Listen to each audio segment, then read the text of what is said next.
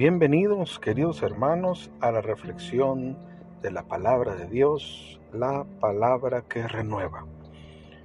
Hoy leemos del Evangelio de San Lucas, en el capítulo 9. Leeremos del versículo 7 al versículo 9. Un pasaje cortito, pero con mucho significado. Lo leemos en el nombre del Padre, del Hijo, del Espíritu Santo. Amén.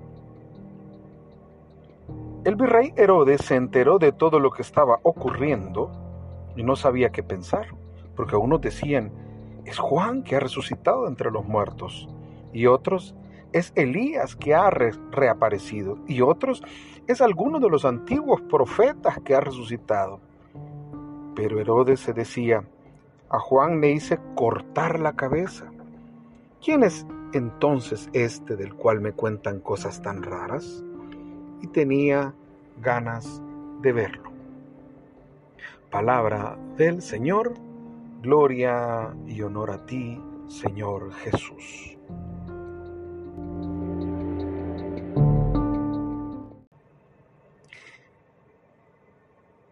Me encanta este texto porque me hace pensar que Jesús siempre fue un personaje, todo un personaje. Yo lo resumo en una palabra que me encanta. Y yo digo que Jesús era un hombre carismático. Digo era porque cuando estuvo en su presencia física, cuando pisó nuestra tierra, cuando anduvo en medio de nosotros, cuando se hizo hombre, se hizo carne, era carismático porque a pesar de que eh, muchos eh, que lo oían se rasgaban las vestiduras, lo odiaban, querían matarlo, le querían poner trampas, pero no dejaban de andar detrás de él. Eso es algo curioso, no sé si a ustedes les ha llamado la atención igual que a mí, pero a pesar de que le tenían roncha, no podían dejar de seguirlo. Hay algo que siempre les atraía. Y Jesús atraía a enfermos, atraía a necesitados, atraía a los marginados, a los ignorados. Pero también Jesús atraía a notables, atraía gente del ejército paganos romanos, atraía a viudas, atraía a hombres que estaban en desesperación, atraía a los que ya no hallaban qué hacer y que habían eh, agotado todos sus recursos atraía a los notables de su tiempo, atraía a sacerdotes, a ilustrados, maestros de la ley, doctores, escribas. Y atraía pues también a este hombre, a este Herodes Antipas, que aquí le llama virrey, pero más bien el nombre más característico es el tetrarca de Herodes Antipas. ¿Qué es lo que atrae de Jesús? ¿Qué es lo que... A ver, yo, a mí me gustaría analizar o poner en perspectiva para que ustedes también eh, piensen un momento. ¿Qué es lo que hace atractivo a Jesús? Porque no solo cuando Jesús estuvo aquí en la tierra, han pasado dos mil años o más de dos mil años y Jesús sigue siendo un hombre atractivo. Sigue siendo un hombre atractivo. Creo que no hay un personaje en toda la historia de todos los tiempos, en todo el planeta Tierra, que ha sido más estudiado, haya sido más analizado, más descrito, que se hayan escrito tantos libros alrededor de él, de su figura, de su actuación, de su mensaje, de su palabra, de su perfil, de su personalidad, de su impacto, de su legado. No, no habrá, no, no, no, ha, no ha habido ni va a haber alguien, alguien a quien todos, y, y eso abarca a, no solo a los cristianos, desde luego. Jesús es atrayente para todas las religiones y aunque sea para, para criticarlo, aunque sea para, para fijarse en los detalles, eh, critican su doctrina, critican su palabra, critican su mensaje, critican su actuar, lo que hizo, lo que no hizo, lo que dijo, lo que no dijo, todo es objeto de señalamiento, de estudio, de pensamiento, eh, atrae a filósofos, a pensantes, a teólogos, a ateos, a, figuras, a políticos, a, a artistas, atrae a todos, todos piensan en Jesús. Traigo a mi mente una película donde una niña le dice, ¿y tú crees en Dios? Le pregunta a su tío, que estaba siendo su mentor en ese momento, como, como su papá. Le dice, pues algunos momentos mm, no sé si creer, pero Jesús es un tipo que me agrada, dice en esta película. Entonces eh, me, llama la atención porque, porque ah, ¿qué es lo que hace atractivo a Jesús? ¿Por qué es que tiene tantos seguidores y tantos detractores al mismo tiempo? ¿Qué es lo que los ha conquistado? Yo creo que puedo concluir dentro de las múltiples hipótesis, teorías que podemos sacar hoy, este día, es que de alguna manera eh, Herodes está representando a todos aquellos que los mueve, los atrae, los seduce la figura de Cristo. Porque dice la escritura que Herodes se enteró de todo lo que estaba ocurriendo y no sabía qué pensar. ¿De qué es lo que se de qué se enteró? ¿De qué fue lo que se enteró? Bueno, de que hay gente que se está curando. Se enteró que hay una multitud siguiendo a un hombre.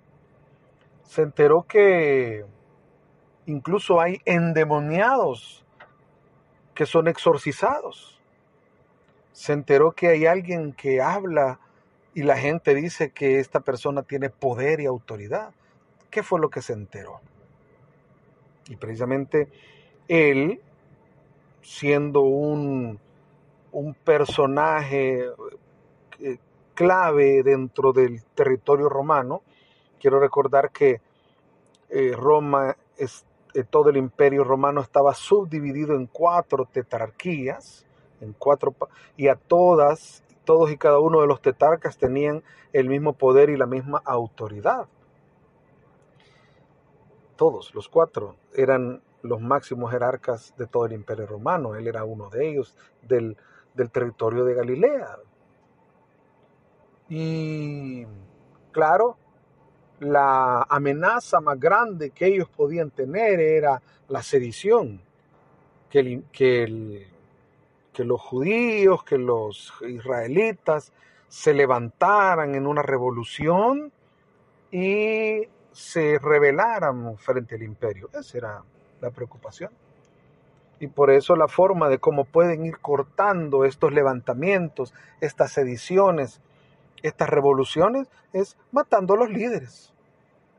Por eso hace referencia aquí de Juan, porque dice, empieza como, de alguna manera como a cabildear, qué dice la gente que está alrededor, qué le comunica, qué es lo que, qué le expresan, quién es este hombre, quién es ese tal Jesús, quién es ese. Y entonces empieza a decir, es Juan que ha resucitado dentro de los muertos. Y me voy a ir hasta el versículo 9, pero, pero dice, ¿cómo, ¿cómo que me va a hacer Juan?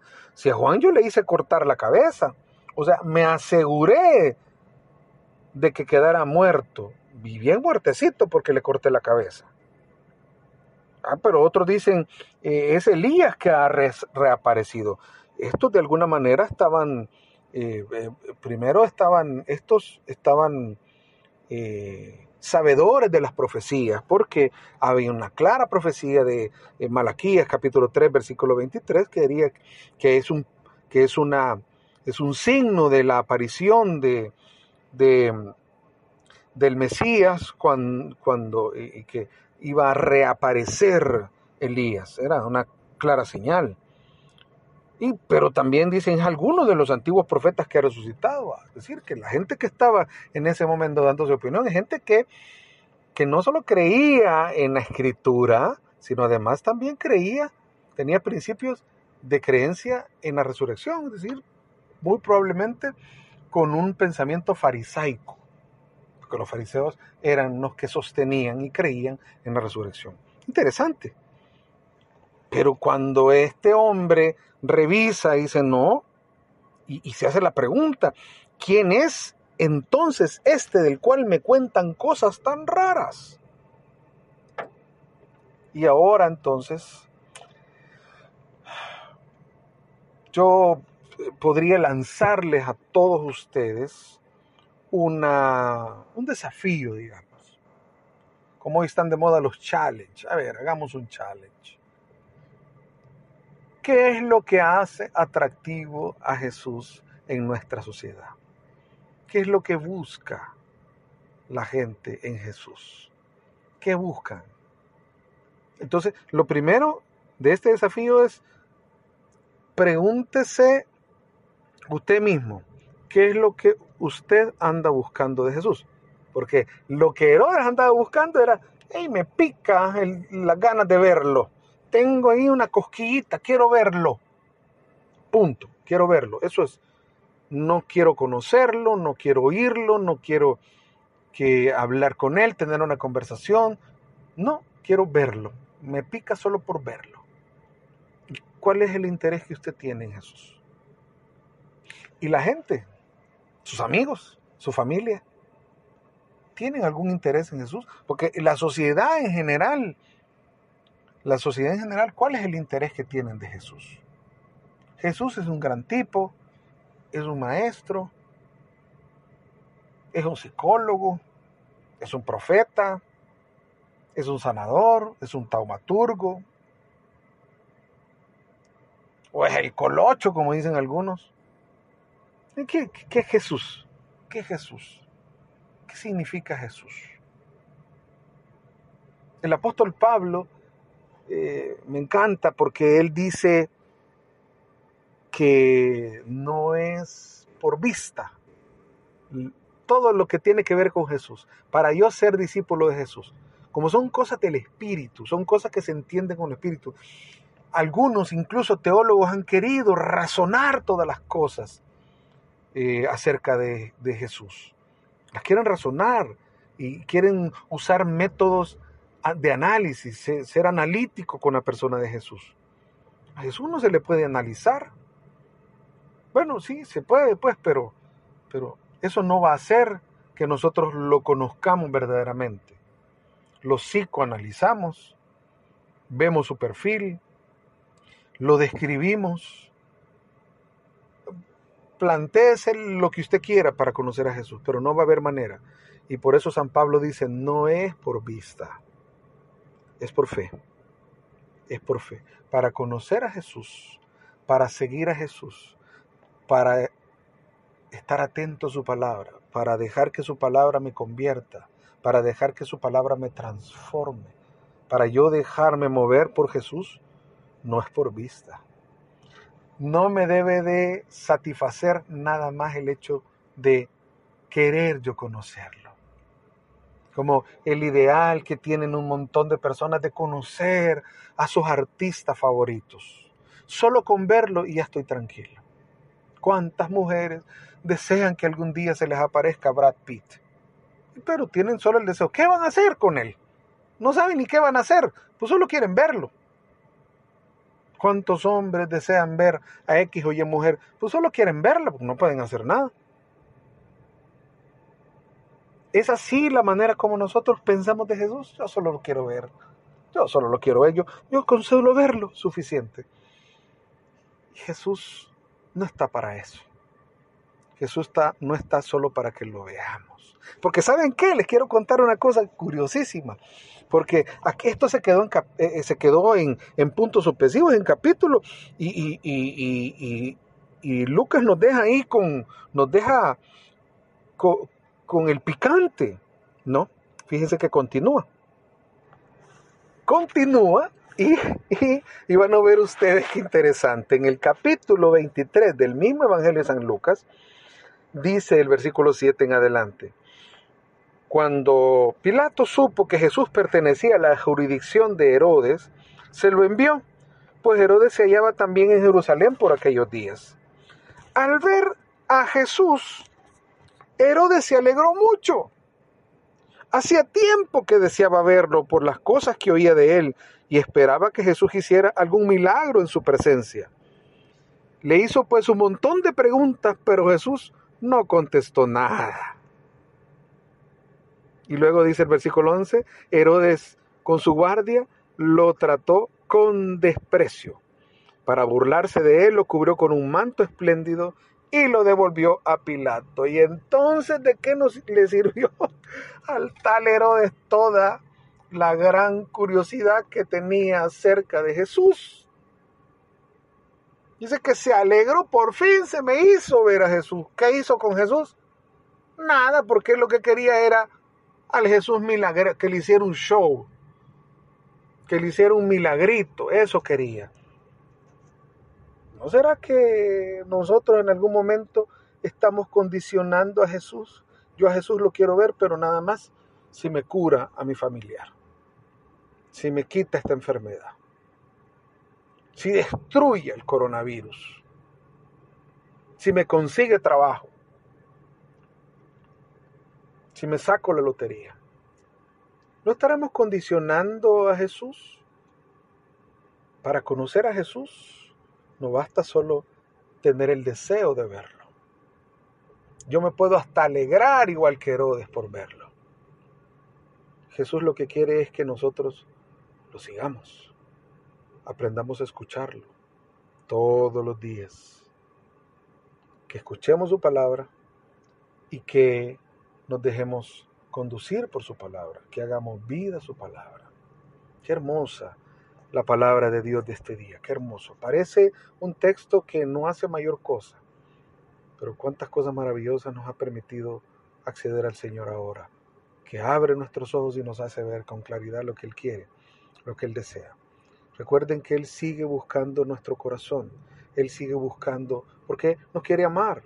Él quiere realmente que nosotros seamos felices, porque para eso vino Él, para hacer que nosotros le disfrutáramos.